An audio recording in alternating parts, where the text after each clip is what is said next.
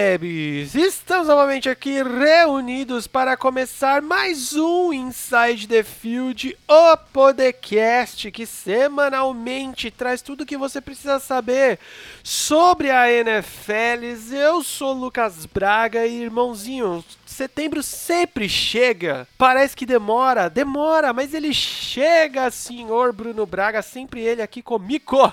Chegane, fi, fi, finalmente, e né, a, a, reta, a reta final ali, só mais mais dois, duas semanas, né, até começar tudo, tudo de novo de fato. E aí é aquela parada, né, porque fica todo esse tempo esperando, ansiando para começar e quando vê vai rápido pra caralho. E, mas acontece, né? Faz parte. E é isso, né, mano? Porque depois de uma off-season tão movimentada por N quesitos diferentes, vai ser uma temporada, no mínimo, peculiar. Exatamente. E peculiar não só por todo o lance do Coronga, mas porque temos novidades que a gente ficou fazendo zoeira na semana passada. Mas se tudo der certo, se todos os planetas se alinharem, se todos os nossos planejamentos baterem em cima, o que começaremos a fazer? Transmitiremos os nossos comentários de jogos na Twitch. É isso mesmo, rapazinho. A gente ainda não tá divulgando certinho o link, os, o canal, essa coisa do gênero, porque a gente ainda tá em fase de testes. Mas se tudo der certo, a partir do dia 10, exatamente, Houston e Chiefs, já teremos comentários meu e do Bruno lá na Twitch. Obviamente, a gente não pode transmitir o jogo, né? Como várias pessoas fazem aí com outros esportes ou e-sports, né? Porque a NFL ela é muito amigona com esse pessoal que produz conteúdo falando dela, né? Ela não deixa, ela derruba mesmo e foda-se. Mas você vai poder aí é, assistir o jogo da forma que você quiser, mais sintonizado no nosso canal da Twitch, ouvindo os nossos comentários ao vivo e a cores. Não é isso mesmo, senhor Bruno Braga? Exato. Quem sabe a gente não manda. É porque a, a câmera na transmissão não, não, favorece, né? Vai ter o cara lá que a, a, transmitiu luta do UFC com o controle na mão pra ver que tava jogando. Então, quem sabe a gente não, não, não, não manda uma dessa aí, né? Só de, só de, só de brinks. Não mete esse louco. E o nosso grande diferencial, pessoinha que tá assistindo agora, é que não vai ter comercial. Então, tipo assim, você que fica entediado assistindo os jogos, porque, porra, tem comercial pra caralho, toda hora é comercial, a gente vai continuar batendo papo e o rolê vai ser esse mesmo. E para você não perder, quando a gente estiver online na Twitch, quando a gente falar que vai ter live nova, qual o jogo que a gente vai transmitir e os episódios novos desse podcast lindo de bonito, que você faz? Nos segue lá no Instagram, porque lá é o nosso principal canal de divulgação de tudo que a gente faz. E para o podcast, já aproveita e nos siga lá no Spotify também, só procurar por Inside the Field. Lá na Twitch também vai ser Inside the Field, mas assim que tudo estiver certinho, a gente divulga links e coisas do gênero. Mas dá essa força pra gente, ajuda o, o projeto como um todo crescer, ainda mais agora que nós daremos este passo a mais toda essa enrolação porque é, a gente está chegando muito próximos nesse episódio mesmo do que que a gente está falando há muito tempo que é de passar vergonha. É isso mesmo, porque hoje nós vamos fazer as previsões, eu ia falar predições, mas dá no mesmo. Sim, sim. Sobre essa temporada linda que está para começar, coisas que a gente não fez nas análises de todas as divisões de todos os times. Lembra que a gente falou que a gente não ia falar os palpites? Os palpites todos estarão aqui hoje. Ou seja, a gente vai falar umas paradas aqui que provavelmente vocês vão dar risada na nossa cara e vão ser confirmadas lá em fevereiro, quando acabar a porra da temporada, né, velho? Exato. É sempre, sempre assim. Você vai firme e forte numa, numa coisa e não acontece, aí o outro que você não dava nada acaba chegando lá e te surpreendendo. E assim que é, assim que é bom no final das contas, né? Por isso que é a liga ela tem tanta graça temporada após temporada, porque sempre brota alguma coisa que tu, tu não espera, alguma coisa pode ser ruim ou boa, mas essa, esse ponto de interrogação que vem sempre é o que dá, dá a graça. Sempre tem coisas imprevisíveis, né, cara? Que, é, que nem você comentou, tanto pro lado bom quanto pro lado ruim, que não tem como a gente mensurar. Só realmente o esporte que pode acarretar isso para nós. E vamos começar, já vamos começar falando das campanhas logo pra já dar aquelas, aquela ânsia de caralho, quanto de bosta vocês estão falando, é óbvio que por último, a última coisa que a gente vai falar aqui é Super Bowl, tá, gente? Já, se você tá achando que a gente vai falar logo de cara aqui qual vai ser o Super Bowl de cada um aqui, pode ficar tranquilinho, mas agora a gente vai falar começando das campanhas. Basicamente, o que que é? Aonde cada time vai se encaixar aí e principalmente quais serão os times classificados para os playoffs. Senhor Bruno Braga, você tá aí com as suas previsões de cada divisão? De cada divisão, sim. Então vamos começar lá. Comece aí falando sobre AFC. Como que, que vai acabar esse rolê todo para você aí, cara? Me, me, me diga, me fale. Assim, não me entrarei em detalhes em relação à exata campanha, porque eu fiz um zilhão de vezes as simulações e palpites, o caralho sempre dava zona, sempre dava bagunça. Aí eu tirei uma média, pelo menos nas colocações, para dar um, um, grau, e deu no que deu. Então, começando pela nossa querida FC Norte, ficando.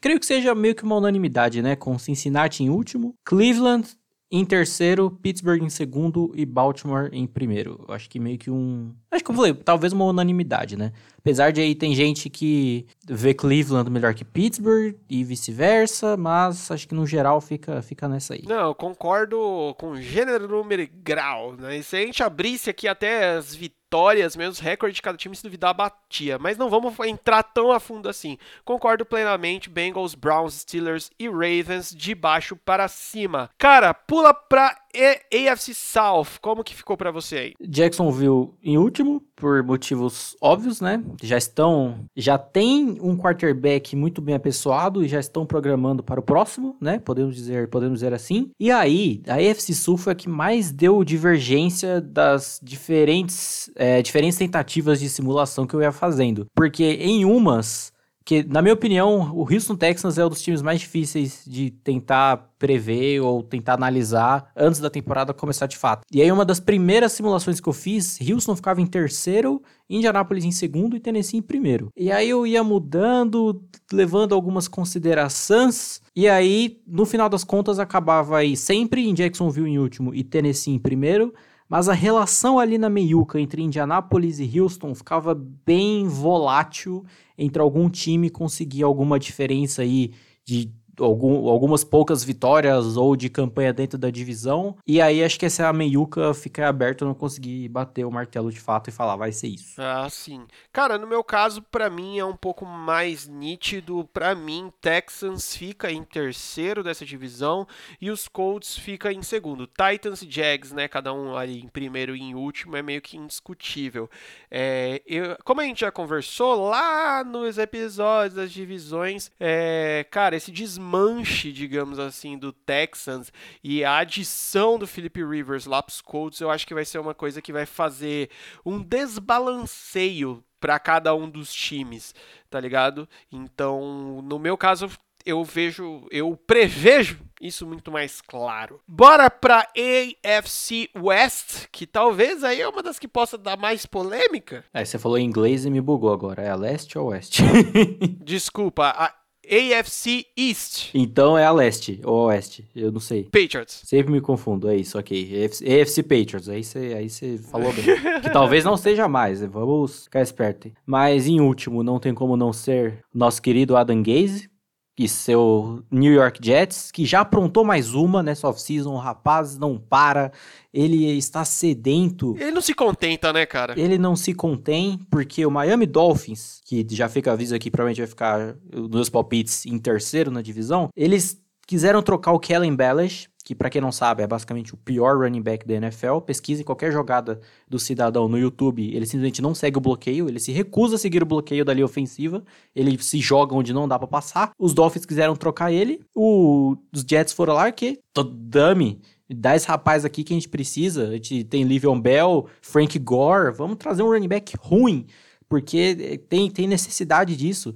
E o que é maravilhoso você para pensar que o Bellish foi draftado na época que o Gaze era o head coach dos Dolphins. Então provavelmente foi ele que bancou tudo isso no caminho inteiro e é horrível, cara. Adam Gaze nunca, nunca perde a chance de nos fazer dar risada. Mas enfim, Jets em último, Dolphins em terceiro, New England em segundo e Buffalo em primeiro. Cara, é... você falando aí do Adam Gaze, mano, ele, ele, ele gosta muito de cagar na meia e girar, né, velho? É a única coisa que eu consigo imaginar, mas enfim, eu concordo com você nessa, nessas colocações aí, Jets, Dolphins, Patriots e Bills, e sim, temos a quebra aí dessa hegemonia dos Patriots dentro da, da divisão. Eu acho que isso é uma coisa meio que já. que muita gente já. Aceitável, né? Aceitável, é. Já, já tá do, não tá doendo tanto mais. Assim. Apesar, cara, de eu ver os Patriots um tantinho mais forte do que muita gente tá achando. Porque eu tô acreditando bastante no no Cam, tá ligado? Entrando nesse. Ah, Cam Newton e, e, Bill Belichick, tá ligado? Eu acho que vai dar, vai dar bom, assim. E você vê que o, o, menino sorriso tá mais sorriso do que nunca, tá dançando pra caralho lá e coisas do gênero. Então eu acho que o, o grande ponto, né? O Cam Newton ele sempre foi um cara muito carismático, ao mesmo tempo que um cara muito focado. Então quando você vê que ele tá. É, tranquilo, né, nos treinos e coisas do gênero, eu acho que isso indica que as coisas estão dando muito certo, porque a gente não via ele tão assim nos últimos anos ali, né, nos últimos meses, digamos assim, dos Panthers. Então, né. Exatamente. E ainda pegando coisas recentes, por exemplo, em relação ao training camp dos Patriots, uma coisa já esperada, por mais que ainda ficasse esse, entre aspas, mistério em relação a quem seria o quarterback titular de fato, e resultado de training camp já estava dando a, a disparada boa do Newton em relação ao Jared Stidham. Mas o que tá sendo bacana é porque, mano, o Cam Newton tá sendo elogiado por todo mundo, principalmente pelo menino Bill, que não é lá muito, muito amoroso, digamos assim, né? Ele tá falando que, mano, o cara, tipo, estudou absolutamente tudo em relação a playbook, que ele tá totalmente focado. Eu não lembro, acho que foi um dos gêmeos McCurdy, que eu nunca sei quem é, né? Que falou que, mano, o Cam Newton, tipo, ele é o primeiro a chegar, o último a sair. Tudo bem que esse é o elogio padrão para falar que um quarterback tá focado, mas enfim, é, serve para ver que, tipo, mano, realmente tá, tá na vibe. O Antônio Corte tá até mandando a hashtag adulto Newton, né? Tal qual o adulto Ney. Porque é meio isso, né? Veio sendo tem tudo para ser uma grande caminhada aí de, de, redenção pro rapaz. Eu estou 100%, 100 fechado com o menino Newton. Exato. Cara, esse negócio de primeiro a chegar e último a sair, às vezes pode ser um bullshit do caralho, né? Tipo, o primeiro a chegar, o cara é o primeiro a bater ponto, aí ele sai para tomar café, tá ligado? Aqueles mano que faz isso na empresa. Aí ele sai para tomar café, aí depois ele volta, aí tipo 10 horas da manhã o cara tem que tomar outro cafezinho, tá ligado? Então, tipo, foda-se, tá ligado? A produção não é essa, mas não é o caso com adulto Cam. Pra gente fechar, vamos pra AFC West, que tem dono já, né, mano? Não tem muito o que falar, né? Exato. Las Vegas Raiders vai ganhar fácil. Derek Carr e Marcos Mariotto, olha que dupla. Cara, eu tô torcendo torcendo pra. Mano, pelo amor de Deus, alguém fala pro Joe Gruden colocar alguma jogada com os dois em campo, pelo amor de Jesus Cristo, por favor. Nossa, seria maravilhoso. E, tipo, eu já vi uma galera falando que, ah, não duvida e que em algum momento o Mariota vai tomar titularidade tal qual o Ryan Tannehill tomou a dele.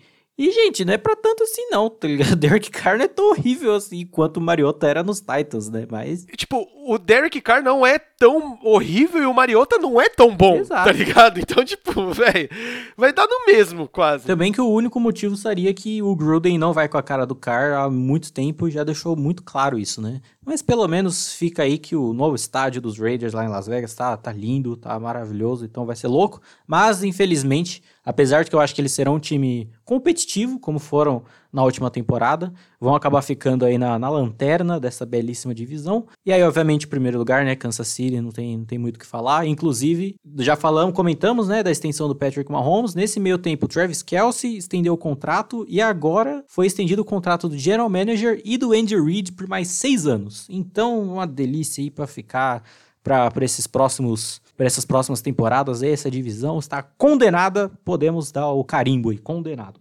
E, mas essa meiuca de divisão, para mim, está muito similar à AFC Sul, entre Denver e Los Angeles Chargers, porque eu não consigo definir de fato, porque Chargers é aquela mesma coisa de sempre, né? Ah, o elenco muito forte, mas aí o menino Derwin James já tá fora, infelizmente, novamente, um jogador desse nível, um prospecto absurdo, teve a primeira temporada sensacional lá em 2018, e aí perdeu quase que a temporada inteira, a temporada passada, foi voltar só no finalzinho, quando o time já tava todo cagado, e aí era uma das esperanças para esse ano, né? Ele voltar é, full, full recovered e agora já vai perder mais uma temporada de novo, triste.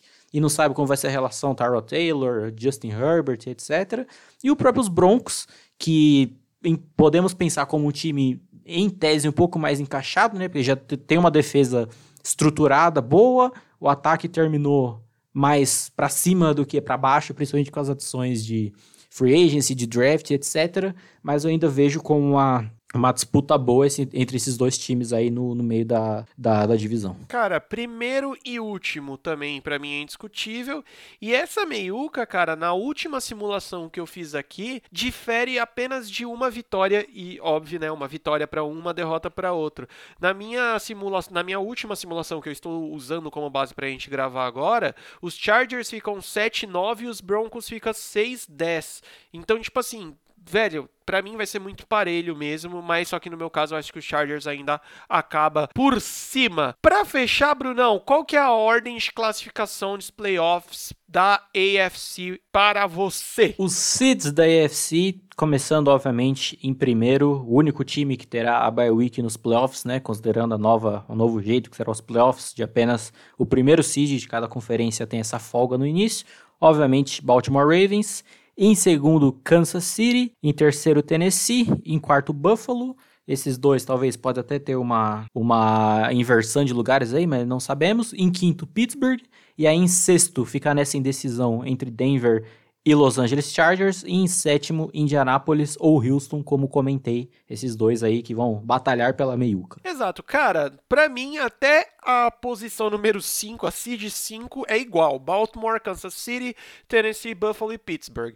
Só que aí entra o ponto da discórdia, porque para mim em sexto classifica New England e em sétimo Cleveland Browns, que eu acho que vai ser inclusive o time surpresa desse lado da AFC aí. Eu tô apostando que finalmente vai encaixar, tá ligado? E o New England, eu acho que além de tudo que eu comentei aí sobre o, o Cam, eu acho que querendo ou não, o calendário ainda dá uma leve ajudada pra, isso aí, mano. Porque de certa forma a gente vê que eles estão ainda na divisão com dois peso morto e o calendário ainda vai dar uma, uma ajudadinha aí, ao meu ver. Vamos para NFC. Brunão, comece falando sobre a NFC Norte. NFC Norte, essa divisão que também é uma doideira sendo capitaneada, só que de ponta cabeça, pelo, pelo nosso querido Detroit Lions, para variar, que, né, infelizmente, apesar do meu menino Matthew Stafford ser imenso, só ele ser imenso não, não adianta de muita coisa. Ele o Kenny Golladay, o resto é, é tristeza. E aí, em terceiro, o nosso querido Chicago, que por sinal, Matt Nagy já veio com essa mistérios aí, não, porque só revelaremos o quarterback titular na semana 1, próximo do jogo, pipipi, popopó. Nossa, vai ser o Chase Daniel que vai jogar quarterback, né, cidadão. Mas enfim, mas talvez aí até possa dar um grau, não sabemos. E esses dois em primeiro aí, primeiro barra segundo, nas, na maioria das minhas simulações, ou eles ficavam com campanhas ou igual, uma campanha igual, ou campanhas que diferenciavam de uma vitória, derrota para cada, que acabava ser Minnesota e Green Bay. No desempate, eu não lembro se foi por confrontos dentro da divisão ou enfim, acabar ficando ambos com a campanha menos ali de 11 vitórias, com Green Bay primeiro e Minnesota segundo, mas aquela coisa que pode dos dois para variar, eu também não duvido nada. Né? Cara, nessa Nessa divisão, a minha ordem é exatamente essa última que você falou, com Green Bay em primeiro, Vikings em segundo, Chicago e Lions aí para fechar. Cara, eu acho que a gente tem que prestar um pouco mais atenção nesses Packers, porque eles foram até a final da conferência o ano passado, tá ligado? Com um time que muita gente não dava nada, tá ligado? Apesar de ter é, algumas derrotas meio que né, que você falava, como assim? é, era um, foi um time que foi indo, tá ligado? Eu sei que foi indo é errado de se falar, mas vocês entenderam. Mas é isso, cara. Eu acho que é um time que vai acabar vindo um tantinho mais cascudo agora, tá ligado? Principalmente por causa desse negócio que o ano passado ainda tinha muito esse bagulho da novidade, de como que o Rodgers vai encaixar com a comissão técnica nova, tereréus, e já deu bom. Então agora todo mundo se conhece, eu vejo, eu vejo um futuro aí. É, continuidade do trabalho é sempre importante, né? E só sobre Minnesota, porque durante a off-season eles acabaram não renovando com o Everson Griffin, que era uma grande um grande de rusher nessa defesa, que acabou saindo, só que eles acertaram, finalmente, os Jaguars perderam todo o potencial de troca, de conseguir alguma coisa boa que eles tinham, porque foram mirrentos, ao invés de tentar alguma coisa realmente que ia ser útil, pra, útil é foda, né? Seria úteis para ele em relação ao Yannick Nigakui, deixaram ele lá, e agora finalmente deu alguma coisa. Nigakui é o novo edge rusher dos Vikings, ou seja, perde Everson Griffin, Trazem o Yannick Ngakwe, já tem o Daniel Hunter do outro lado da linha, então mantém aí um, um edge rusher bonitão nas pontas da linha. Tamo, tamo bem, tamo bem. Brunão, bora pra NFC South. NFC South do nosso menino Carolina lá em último, reconstruindo aí, né, um dos vários, um dos vários projetos que teremos para essa essa temporada. É um time que não dá para saber no que vai dar. Os últimos jogadores realmente bons, além obviamente do McCaffrey, todo mundo basicamente vazou é isso, né? Projeto é um time em reconstrução. Nosso querido Tedinho vai cuidar, cu cuidar enquanto não tiver nenhum ninguém aí para tomar conta como quarterback. Então, veremos. E aí, em terceiro, nosso querido Atlanta, nova casa aí do senhor Joelho Todd Gurley. E o resto é uma questão um pouco polêmica. A, quer dizer, polêmica de certa forma, porque acho que todo mundo segue o padrão né, de Tampa Bay em segundo e New Orleans em primeiro. Mas, já dando um mini spoiler em relação a seeds de playoff, uma coisa que me surpreendeu muito em boa parte das simulações que eu fiz é que Tampa Bay terminava com uma campanha boa, tipo 10, 11 vitórias, e mesmo na somatória geral, com 7 seeds de playoff, eles não se classificavam. E dava uma doideira absurda você pensar num time com 11 vitórias do nosso querido Tom Brady, com 7 times indo para o playoff, eles não indo e seria fantástico. Eu não duvido que aconteça isso. Cara, eu concordo exatamente com essa ordem aí que você falou. A minha ordem é igual: Saints, Buccaneers, Falcons e Panthers. E, cara, é até que nem você falou, um mini spoiler aí do que a gente vai falar. Pra mim, essa vaga dos Bucks, ela vai ser muito no detalhe para sim ou para não, tá ligado? Porque a gente tá falando da NFC, velho. A NFC é muita paulada, é muito time competitivo, tipo, no, no pique, assim. E assim, se você pega os calendários, também vai interferir muito, velho. Os Bucks têm total capacidade de bater 10 ou 11 vitórias, tá ligado? Para mim, nessa última, nessa última simulação que eu fiz, eles batiam 10 vitórias.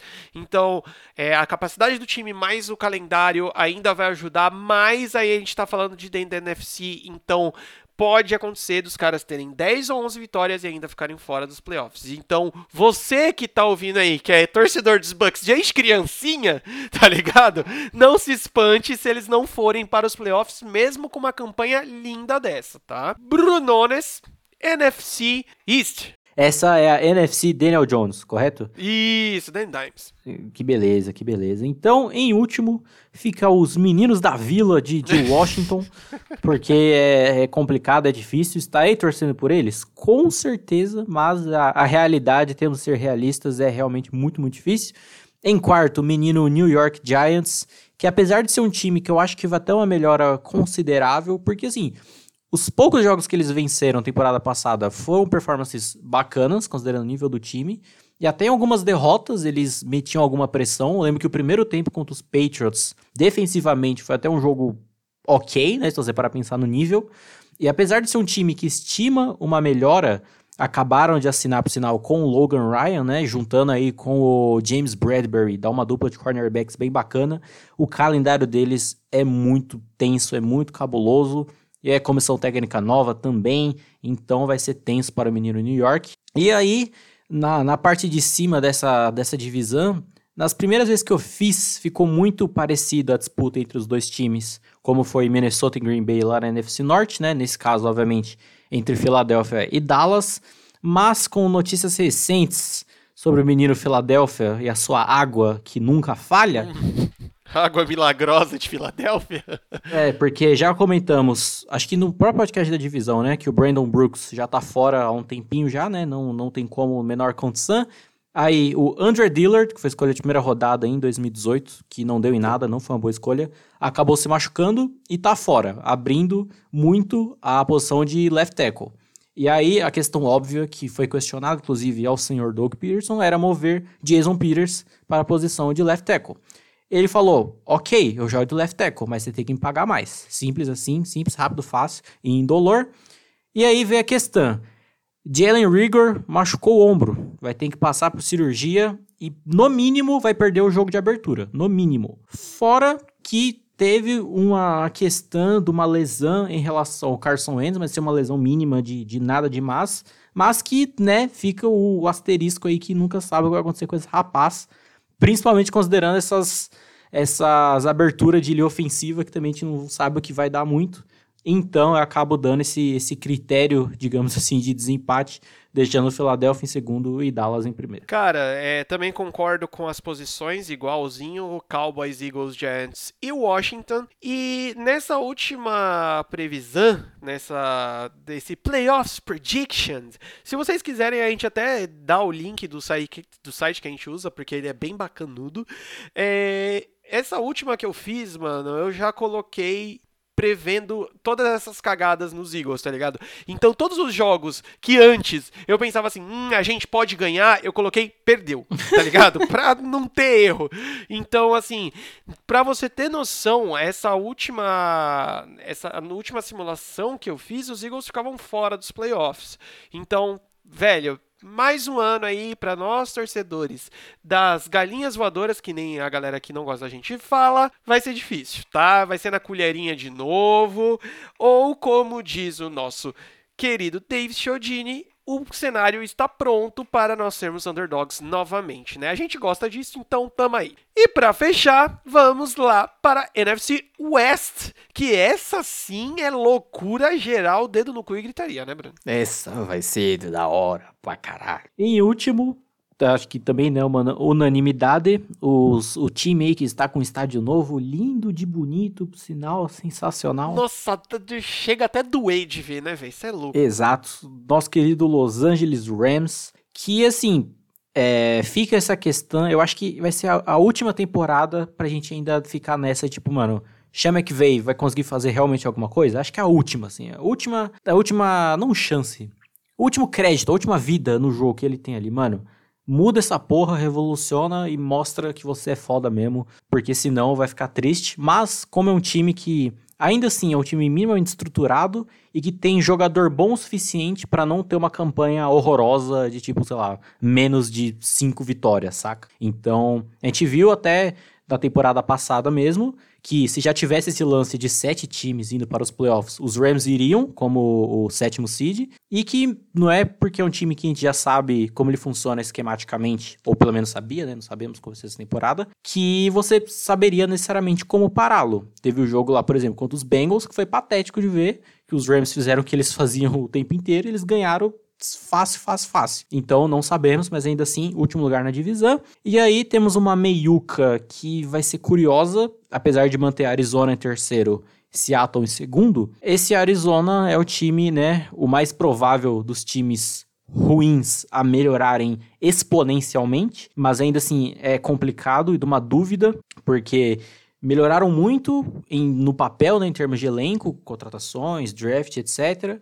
Mas a gente tem aquelas questões em relação ao Cliff Kingsbury, que a gente comentou, o Kyler Murray, que né, historicamente quarterbacks que têm um primeiro ano muito bom acabam tendo uma queda de produção no segundo, né, o chamado sophomore slump, que é uma coisa muito comum, ele não vai ser bust por conta disso, mas tem essa questão, mas e briga ali também pela, pelo playoffzinho, apesar de na maioria das simulações que eu fiz, eles terem uma campanha boa, acabavam não indo para playoff, Seattle, do nosso menino Russell Wilson em segundo e São Francisco novamente em primeiro. Ah, cara, não temos como discordar de você, só que o adendo, como você acabou de falar, é os Cardinals e também no quesito playoffs, ao meu ver, que vai ser muito na, na colherinha para ver se vai ou se não vai, tá ligado? E assim, cara, na minha última simulação, a gente tá falando de São Francisco passando com 14 vitórias, os Seahawks com 11 e os Cardinals com 10, na minha última simulação. Então, tipo assim,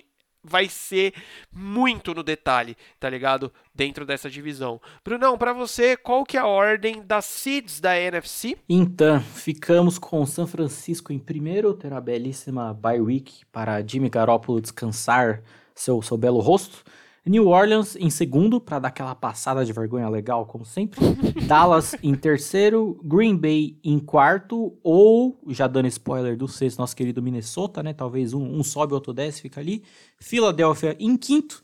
E Seattle em sétimo, chegando ali, so sofrido como sempre, aquela luta, aquela desgraça, mas chegando chegando bem. Uma coisa importante já para pontuar, que eu lembrei agora, que é, é a questão desses times que meio que perdem, entre aspas, essa grande força que tem em jogar em casa, né? Por conta da pandemia, né? Seattle, com certeza, é, Pittsburgh, Denver, Kansas City, o próprio New England, que são todos lugares, Green Bay também, são todos os lugares, assim, muito absurdos a atmosfera, a torcida, a pressão e etc., que alguns alguns já foi é, já tá claro que não vai ter torcida nenhuma, alguns vão ter uma, uma diminuição cabulosa, acho que é o caso de Kansas City, né, que vai ter torcida, mas vai ser bem, bem de buenas.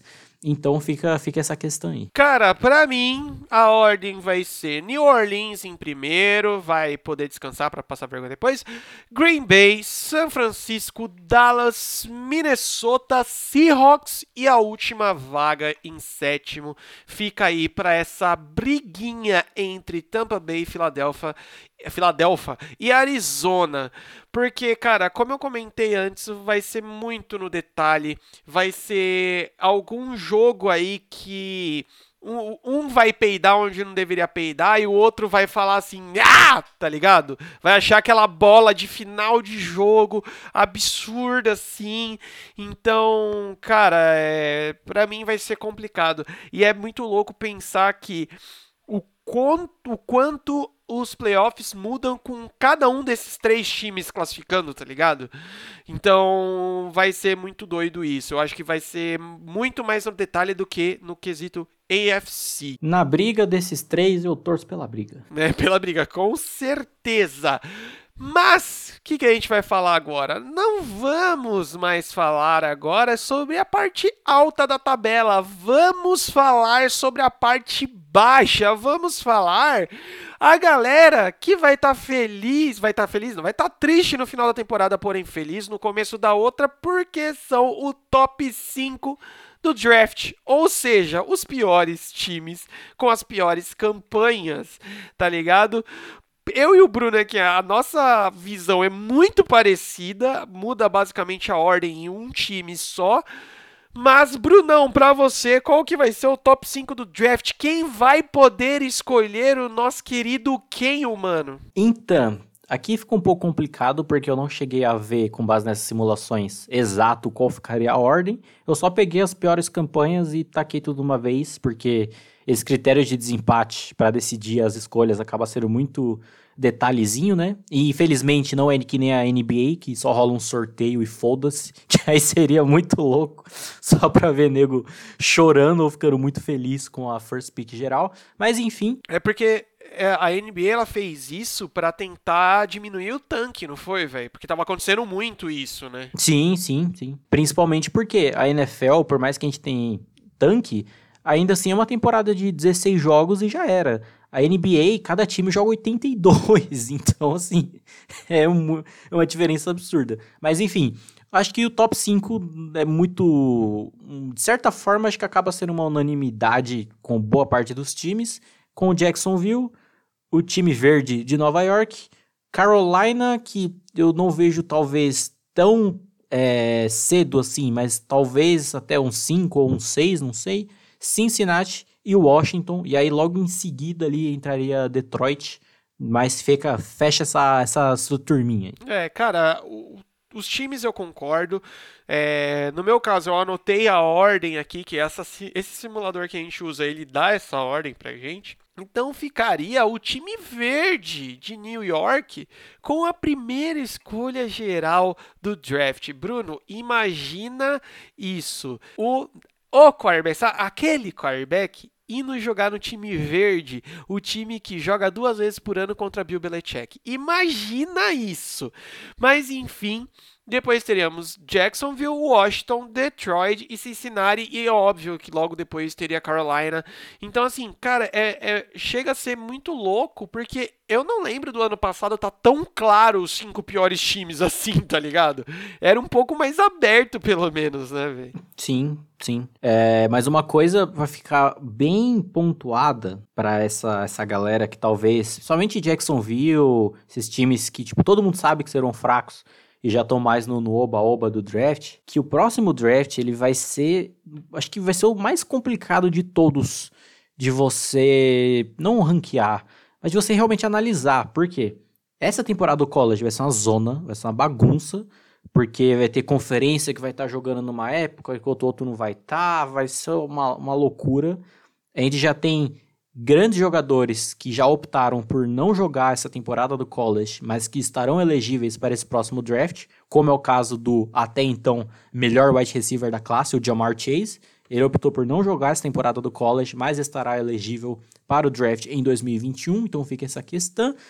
E tanto essa questão dos quarterbacks, né? A gente tem dois quarterbacks principais entrando para essa temporada, né? Obviamente, Trevor Lawrence em primeiro e o Justin Fields em segundo. E a parte do Fields pro resto tem um, um gapzão maior, mas é uma coisa para ficar import... sempre fique fixo na sua mente, gente. O Trevor Lawrence não é insuperável.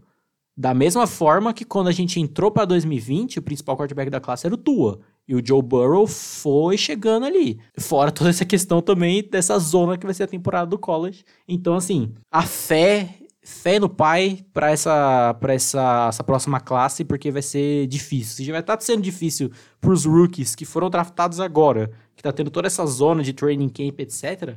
Sabe-se lá como vai ser pros que vão chegar ainda na NFL. Né? É, mano, ou seja, é, o, é, é a junção do que a gente sempre falou do draft, que é, mano, não é uma ciência exata, não é o cara que.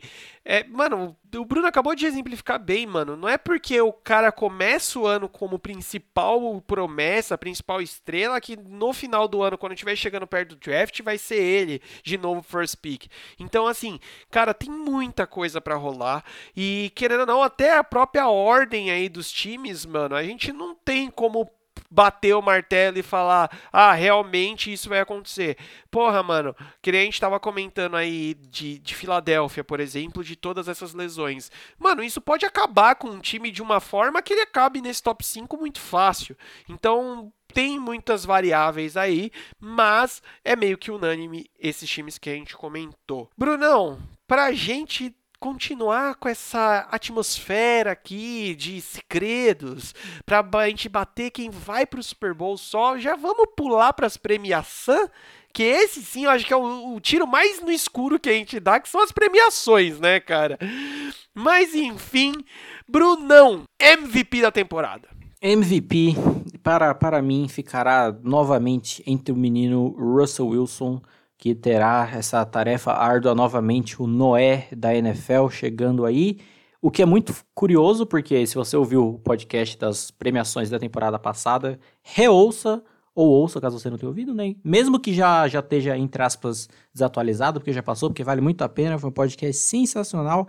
E a gente argumenta porque, para nós, o Russell foi o MVP da temporada passada. E curiosamente, porque ele tem um histórico de temporadas muito boas e ele nunca sequer foi cotado para MVP em absolutamente nenhuma delas, que é muito curioso. E assim, mantendo é, o que a gente sabe até então do time dos Seahawks, principalmente em relação a essa bela comissão técnica, tem tudo para ser, é, para manter essa questão do, de ter muitos vacilos e o Wilson ter que carregar a galera. E por outro lado, eu boto o menino Deshaun Watson, porque assim, que eu falei que Houston é muito, extremamente muito difícil de prever como será a temporada deles. E como a gente viu várias vezes, a gente viu no, nos playoffs contra, contra os Bills e alguns jogos, vários jogos, aliás, temporada regular também, que comissão técnica faz merda, defesa faz bosta, o J.J. Watson machuca para variar, e aí quem resolve é o menino Deshaun.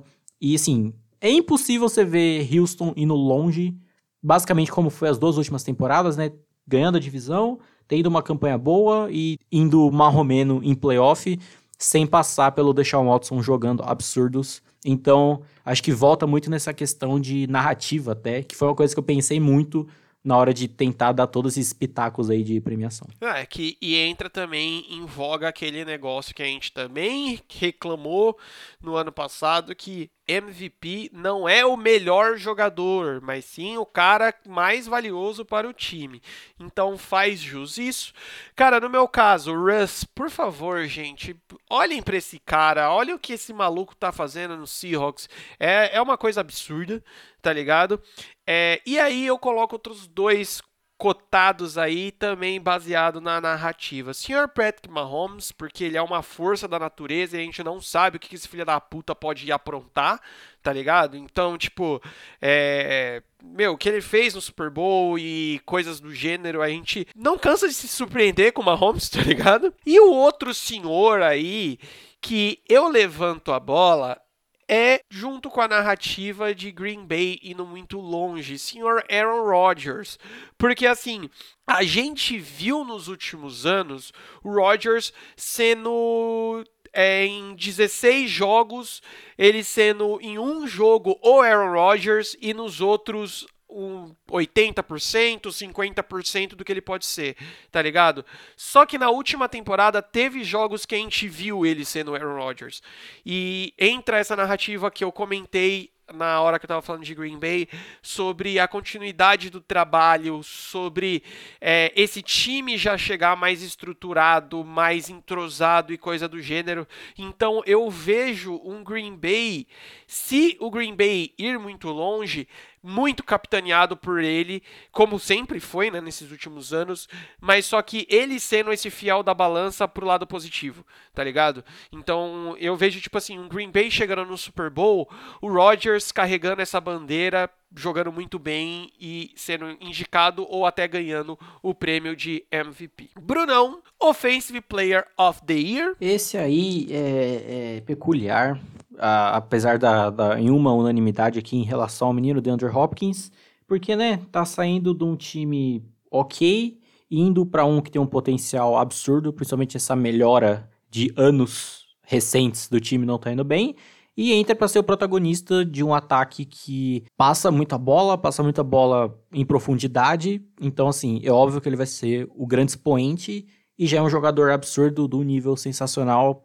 Parabéns, Bill O'Brien, mais uma vez. Sempre bom lembrar disso. E eu tenho uma, uma aposta em relação ao Nick Chubb, running back lá do, da galera de Cleveland. Por tudo que eu falei no, no podcast da, da divisão da UFC Norte, né? Com a chegada do Kevin Stefanski. E de como ele construiu e melhorou muito o ataque dos Vikings em volta do Dalvin Cook, tendo esse running back que vai, vai ser muito bom, construir jogadas e vai ajudar o ataque como um todo no geral. E já sendo um running back bom, né? Não vai ser produção é, com base, sei lá, graças à linha ofensiva ou qualquer coisa assim. Já é um running back muito bom, que tendo esquemas ofensivos muito bons para ele jogar, coisa que ele não tinha até então, né? Só tende a melhorar e ajudar o ataque como um todo. Então, dou um, uma, uma aposta aí no Nick Chubb. Boa. Cara, que nem você falou, de Andrew Hopkins é uma aposta nossa, conjunta, por motivos óbvios.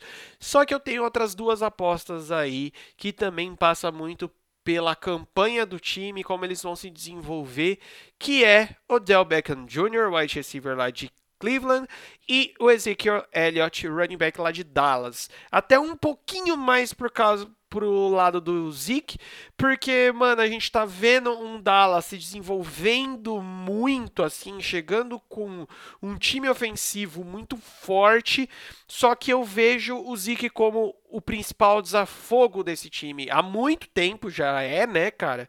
Então eu vejo naquelas horas que o menino deck tremer de olhar o fundo do campo e não achar os caras desmarcados do jeito de, que ele gosta, soltar a bola no Elliott e o Elliott levar esse time muito longe. Já no caso do Odell, eu acho que finalmente vai ser a temporada que ele vai ser usado como ele deveria ser usado até na época dos Giants. De tipo assim, colocar ele em esquemas ofensivos onde a capacidade de velocidade e de bolas é, absurdas de ser recebidas que ele tem, com o negócio de colocar na cabeça do Manfield que é assim, irmão, solta a bola nele, tá ligado? Foda-se. Deu ruim, bola nele. Deu bom, bola nele e coisa do gênero. Acho que fal, faltou um pouco disso no Memphis o ano passado, de querer distribuir muita bola, ou até das defesas irem muito em cima do Odell, e por conta disso ele não ter essa confiança. Então eu vejo Claro que dependendo de como as, a campanha desenvolver, eu dou essa, esse, esse votinho pro Odell. Brunão, se falamos de ataque, vamos falar de defesa. Defensive Player of the Year. Novamente, voltando ao que já deveria ter sido na temporada passada, ao meu ver, menino TJ Watts, lá em Pittsburgh, pelos motivos óbvios, mas principalmente pela questão de que talvez tenha sido o grande diferencial ou coisa que pesou muito tanto para ele quanto para outros jogadores, como o Chandler Jones na, na temporada passada, porque, com exceção dos prêmios de rookie, é muito raro algum jogador ganhar alguma coisa, algum prêmio desses, estando em algum time que não foi a lugar nenhum, né? E tanto do TJ em Pittsburgh ou Chandler Jones em Arizona, a gente tá falando de dois times que não foram para a playoff, apesar de terem merecido também o prêmio de jogador defensivo do ano. Então, considerando a provável melhora que o time terá, né, com a volta do Big Ben, etc., para pelo menos chegar ao playoff ele mantendo esse nível absurdo que ele tem, ou quem sabe até melhorar, porque desde que ele entrou na liga ele só melhorou temporada após temporada. Então tem tudo para vir forte aí para brigar por esse por esse prêmio. E por outro lado, o Jamal Adams, que agora é o mais novo jogador aí da defesa do Seahawks, também pelo motivo de narrativa, né? É um time que teve uma tradição, não uma tradição defensiva, mas teve uma das melhores defesas da última década, se não a melhor em sua época vitoriosa, né? Chegou a dois Super Bowls e venceu um. E desde que rolou o desmanche dessa da Legion of Boom, basicamente toda essa defesa veio literalmente desmanchando, né? Porque as últimas temporadas foram coisas bem, bem sofríveis, para não falar outra coisa, principalmente na última temporada. E o Jamal Adams, sendo um jogador do nível que ele é e versátil do jeito que ele é, não que vá transformar a defesa simplesmente vai voltar a ser foda assim, mas é um jogador que dá para ter um impacto absurdo a ponto de refletir na unidade praticamente como um todo, assim como foi o Minka Fitzpatrick quando chegou na defesa dos Steelers na temporada passada já vi em vários lugares diferentes, até estatisticamente provando a defesa dos Steelers pré-Minca e pós-Minca, a diferença absurda. Tudo bem que a defesa dos Steelers já tem mais material humano para ser superior em relação à defesa dos Seahawks, sim, mas o Jamal Adams eu acho que é um jogador para ter um impacto nesse nível e considerando toda essa narrativa de troca do, dos Jets para um time que precisa dessa força a mais, principalmente do outro lado da bola, eu acho que dá pra, dá dar essa moral aí pra ele. Muito bom. Cara, você acabou de fazer um discurso que me ajudou, porque você está falando de quem? Minka Fitzpatrick, safety de Pittsburgh, que para mim é um dos indicados aí, deveria ser um dos indicados de Defensive Player of the Year. Por tudo isso que você acabou de falar, sobre a melhora que ele o impacto que ele teve, né, a melhora que a defesa de Pittsburgh teve com a chegada dele.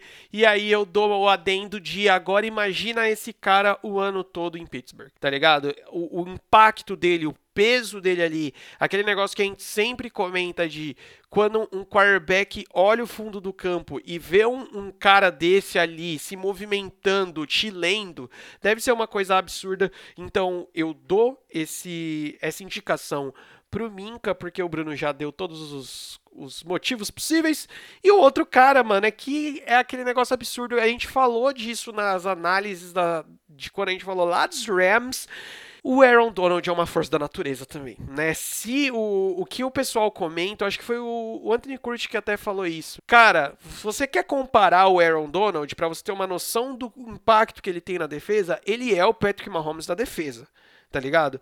Tipo, os números dele é uma coisa absurda, é, a forma que ele é dominante na posição dele é absurdo, o, a diferença que ele faz dentro ou fora de campo é absurdo, dá até uma raivinha de pensar que ele num, num esquema um pouco, um time melhor, digamos assim, faria um estrago muito maior, então acho que não tem como não pensar nele. É meio que óbvio, né? Mas, cara, não tem como não pensar nele. Ele sempre vai estar tá nisso enquanto ele estiver saudável e jogando a temporada toda, tá ligado? Eu digo mais, para mim, não é o Aaron Donald, não é o Patrick Mahomes da defesa. O Mahomes é o Aaron Donald do ataque. Que querendo ou não, o Aaron Donald tá mais tempo na liga.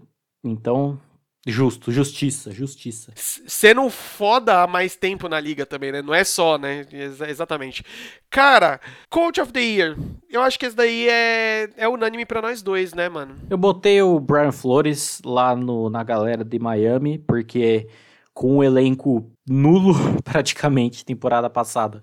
Ele, mano, tirou leite de pedra e deu no que deu. O time que todo mundo dava como um 0-16, sem muita força, é, meio que fácil, assim, acabou ficando com, tipo, a quinta escolha geral por quesitos de campanha, né? Sem troca nem nada. E mesmo com o elenco, tanto em ataque quanto em defesa, bem enxuto, ele conseguiu ter uma performance excelente. Então, tendo esse pós-draft e as contratações todas que o time fez para ser mais bem estruturado, na mão de um cara que já fez tanto com pouco, tem esse potencial de, digamos, como posso dizer, refazer, na verdade, mostrar esse novo Miami Dolphins aí, né? Que eu até cheguei a comentar, acho que foi no podcast da divisão, que os Dolphins, ano após ano, era um time que gastava muito dinheiro em off-season, contratando gente, nunca dava em nada. E aí, tendo esse projeto a longo prazo de reconstrução toda, para um cara que já se mostrou que pode é, revitalizar a franquia, digamos assim, tá, dá para dar essa moral. E no outro, pelo outro lado, é o Mike McCarthy chegando aí no Dallas Cowboys. Porque, assim, como a gente já falou também muito, o Cowboys é um time basicamente pronto, tem muito jogador bom, tanto no ataque quanto na defesa, para ter essas campanhas marromeno, principalmente que teve na temporada passada, e que, obviamente, muito disso passeou pelo trabalho do head coach, nosso querido Jason Garrett ali, sempre batendo palmas, e o Mike McCarthy, que apesar de ter tido anos ruins, né, os últimos anos ali, trabalhando com os Packers, tem um histórico bom, se manteve muito tempo bem trabalhando com os Packers, ganhou o Super Bowl e etc. E tendo tirado esse ano sabático para vir totalmente zerado por um time que já tem muito muito potencial, pode ser o que, o que falte para Dallas ir de uma vez. E nesse quesito de, de narrativa, pode ser muito forte para dar esse prêmio para ele também, né? Caso tudo dê certo. Cara, eu concordo plenamente com as duas indicações e a gente já falou muito dos dois, né, mano? Quando a gente tava falando dos seus respectivos times. O Brian Flores, eu acho que ele acaba tendo um pezinho a menos, uma força a menos aí, justamente por toda a parte de elenco do time e coisas do gênero que não conseguiu se reforçar tanto. Porém, o Mike McCarthy, mano, ele tá vindo com todo o peso e experiência que ele já tem, Super Bowl na contra os caras 4, com um time recheado de gente. Então, assim, mano, tá tudo pronto. O peso que ele já tem é sacanagem. Né? É, mancada, né? Falar assim. Mas enfim, é, vocês entenderam. Não vamos. Não vamos abrir mais aqui. Cara, vamos lá. Mano, a gente só vai se afundando mais, porque vai ficando cada vez mais difícil, eu acho, esses prêmios. Porque temos Offensive Rook of the Year. Cara, esse daqui é talvez também um dos tiros mais escuros possíveis, né? É, esse aqui até dá pra dar uma espalhada um pouco mais, porque como eu falei agora há pouco, é mais de boa em dar prêmio ao jogador que está num time que acabou não indo tão longe, né? Justamente pelo potencial que ele já mostra aí na primeira temporada. Então não tem como não botar nosso querido Joe Burrow como um dos principais favoritos a esse prêmio por tudo que a gente já falou, né, cara? Potencial absurdo, chegando numa franquia que tá anos e anos nessa pindaíba, não ganha o jogo de playoff, sei lá, desde que eu nasci. Melhor campanha, não melhor campanha, né? Melhor performance de um quarterback em um ano de college, estatisticamente falando, do Burrow em 2019. E, cara, tem tudo para ser o franchise do time por mais que, novamente, pode, pode não ter uma campanha muito boa, pode ter lá seus problemas. Lembrando que o recorde de interceptações de um quarterback rookie até hoje é do Peyton Manning, em 98. Então também não, não julgue muito por essa primeira temporada, caso seja um desastre. Mas é isso, não, não tem muito que, que acrescentar. E eu também dou uma, uma, um favoritismo, talvez posso dizer assim, né, ao Clyde Edwards-Helaire, running back, que foi a última escolha da primeira rodada deste draft lá pelos Chiefs, porque, inclusive, jogava junto com o Burrow, né, em LSU, já mostrou um potencial absurdo jogando em um esquema ofensivo muito bem feito, que era o de LSU, e vai ser comandado por ninguém mais, ninguém menos que Andy Reid e o Eric Bieniemy chamando esse ataque. E o cara em si já é um monstro, ele tem um potencial como sozinho, individual, né? Independente de esquema absurdo. Então, assim, a chance dele ter não só um volume de jogo cabuloso, afinal de contas, quarterback é o Mahomes, né? Então você não vai botar muito cara pra correr ao invés de passar a bola. Mas ainda assim, esquematicamente falando, e talvez já chegando como running back 1 considerando que o Damian Williams optou por não jogar a temporada devido à pandemia, ele já pode chegar aí voando e massacrando todo mundo. Então, olho no Edward Hiller. É, cara, eu concordo com esses dois e ainda adiciono o Sid Lamb lá, o wide receiver lá de Dallas, por todo esse contexto que, que eu tô batendo na tecla do Dallas pra caralho, né, mano? Até parece que eu não odeio esse time. Mas, enfim, é... Meu, é um cara que tá muito bem pronto, um, um, time muito forte e provavelmente vai produzir bastante, tá ligado? Então eu acho que tudo vai somar a, a produção dele mais a, a parte da onde o time vai chegar. Só um adendo do, ao meu ver em relação a basicamente todos os wide receivers dessa classe, mesmo os que já tem um potencial absurdo, né? Sid Lamb, Jerry Judy, entre outros. Sid Lamb eu acho um pouco mais difícil, porque ele já entra no ataque que tem outros alvos muito bem estabelecidos, né? E porque eu ainda tenho essa, essa dúvida de como vão ser esses wide receivers, todos, até esses muito bons, a adaptação deles à NFL, dado coisas que eles não enfrentam no college, como press coverage, por exemplo.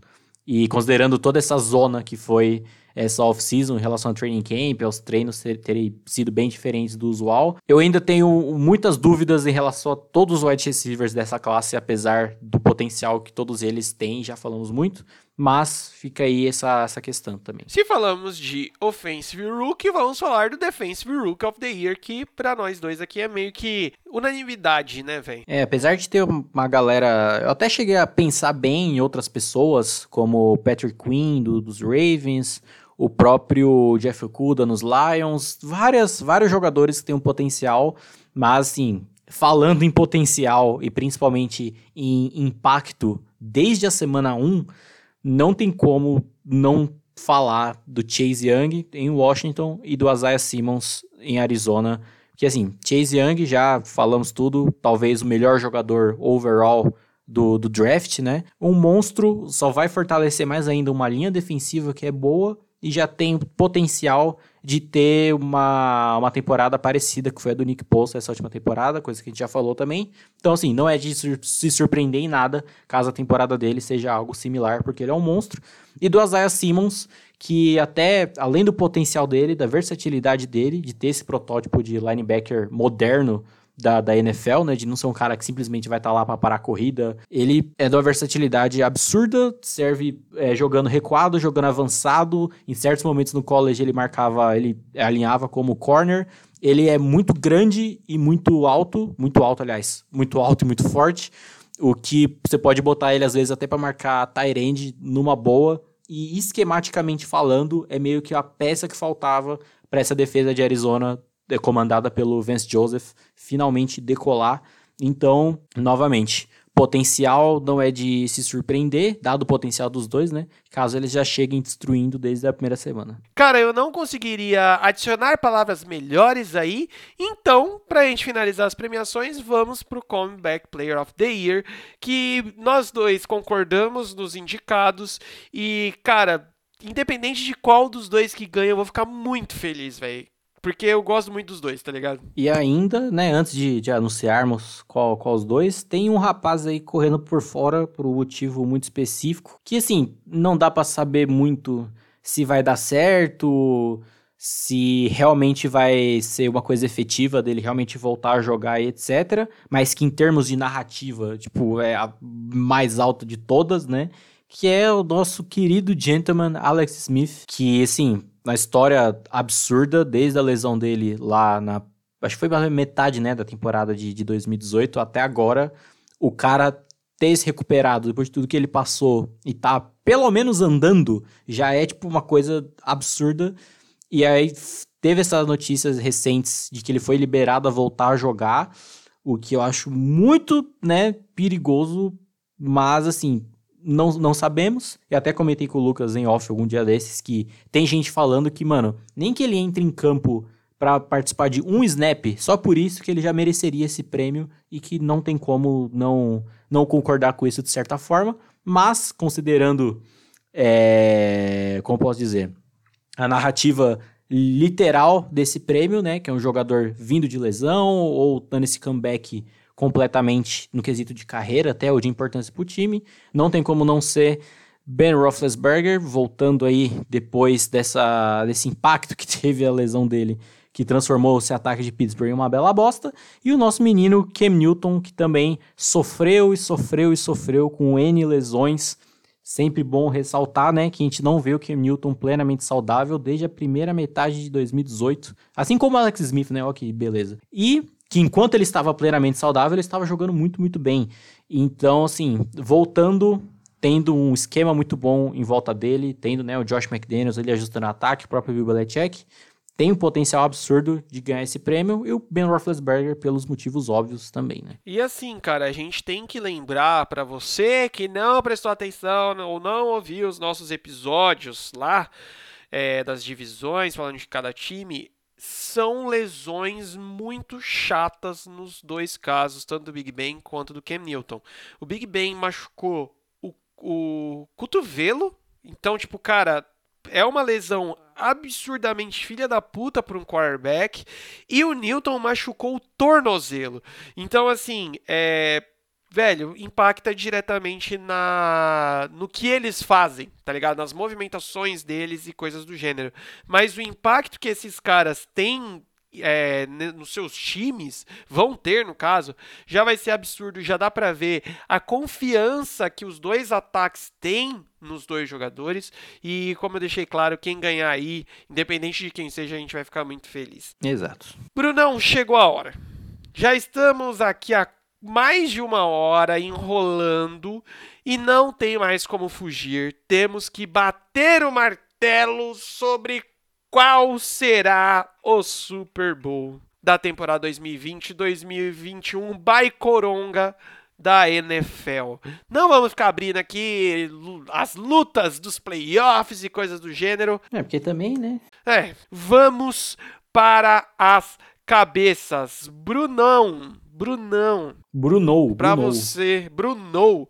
Para você, quem estará entrando no estádio de Tampa Bay lá em fevereiro para jogar e disputar o título máximo da NFL? Então, quem estará lá no, no Raimundão no dia 7 de fevereiro de 2021? Eu não faço a menor ideia, porque eu utilizarei a mesma mamata porque a mamata não acabou desde é, no, nas prévias da temporada passada, que é falar o quê? As finais de conferência. Porque aí né, fala os dois, quem, quem dá, dá, quem não dá, não dá, e assim que funciona. Lembrando sempre, né, a belíssima final da AFC que eu previ que seria Patriots e Chargers, que, que, que deu no que deu, mas é meio, meio merda, né? Porque, assim, acho que muito as, também de unanimidade da final da AFC ser Ravens e Chiefs e tem que acontecer muita, não digo merda, mas reviravoltas muito grandes para não ser, não ser os dois ou não ter pelo menos um dos dois, né?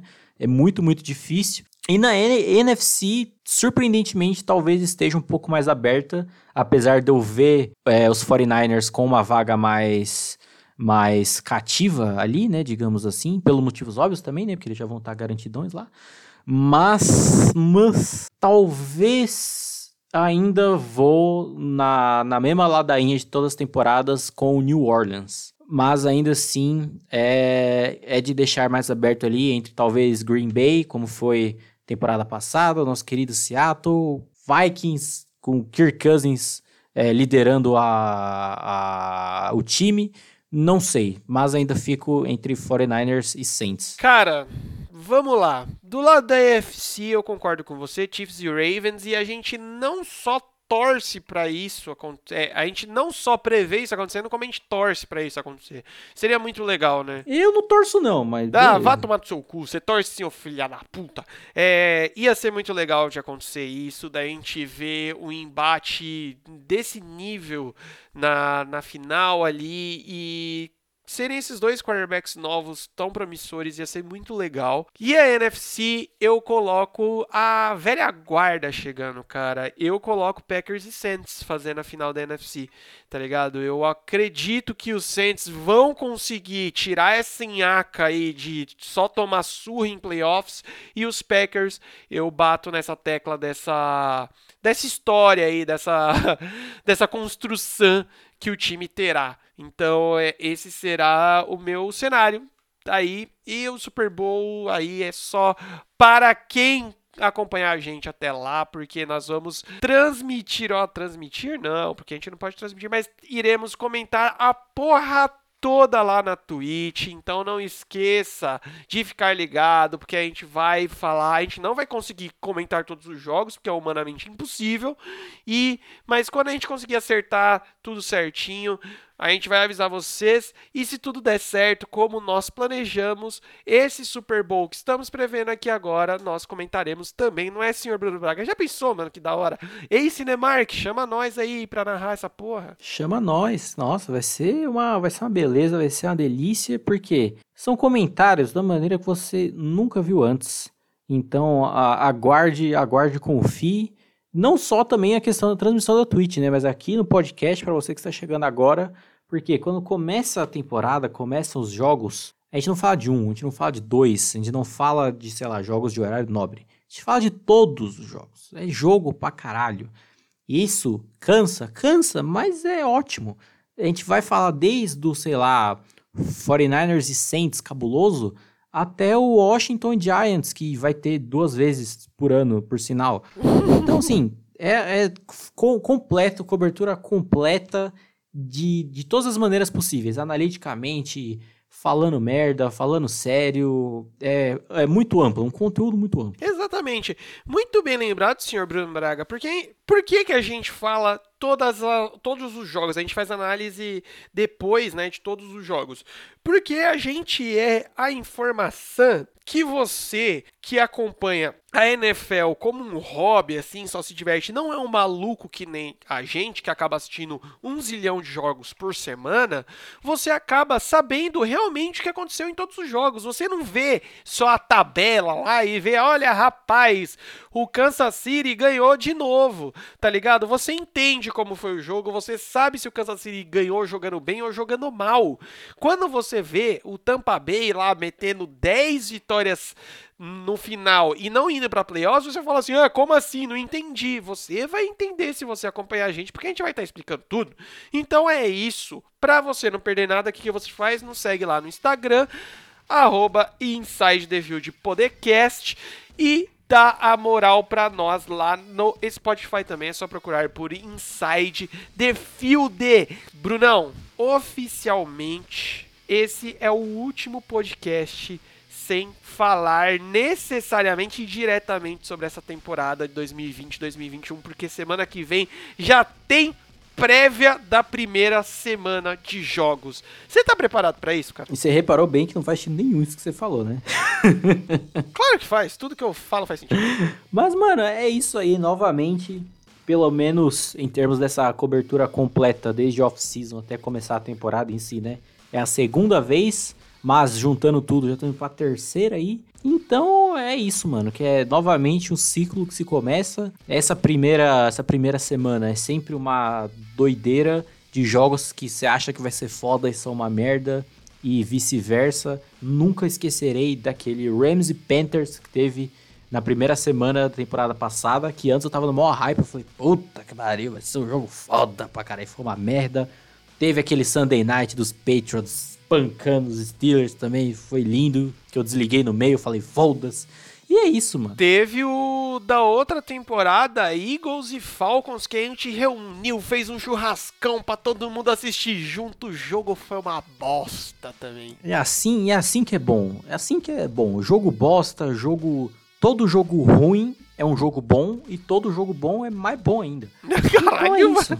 Essa é NFL, essa é NFL. Isso se chama abstinência, amiguinho. Exato. Então é isso, galera. Muito obrigado por terem ficado até aqui. Aguardem e confiem que essas lives bem bacanudas vão sair e o conteúdo aqui não para. Até semana que vem e adeus!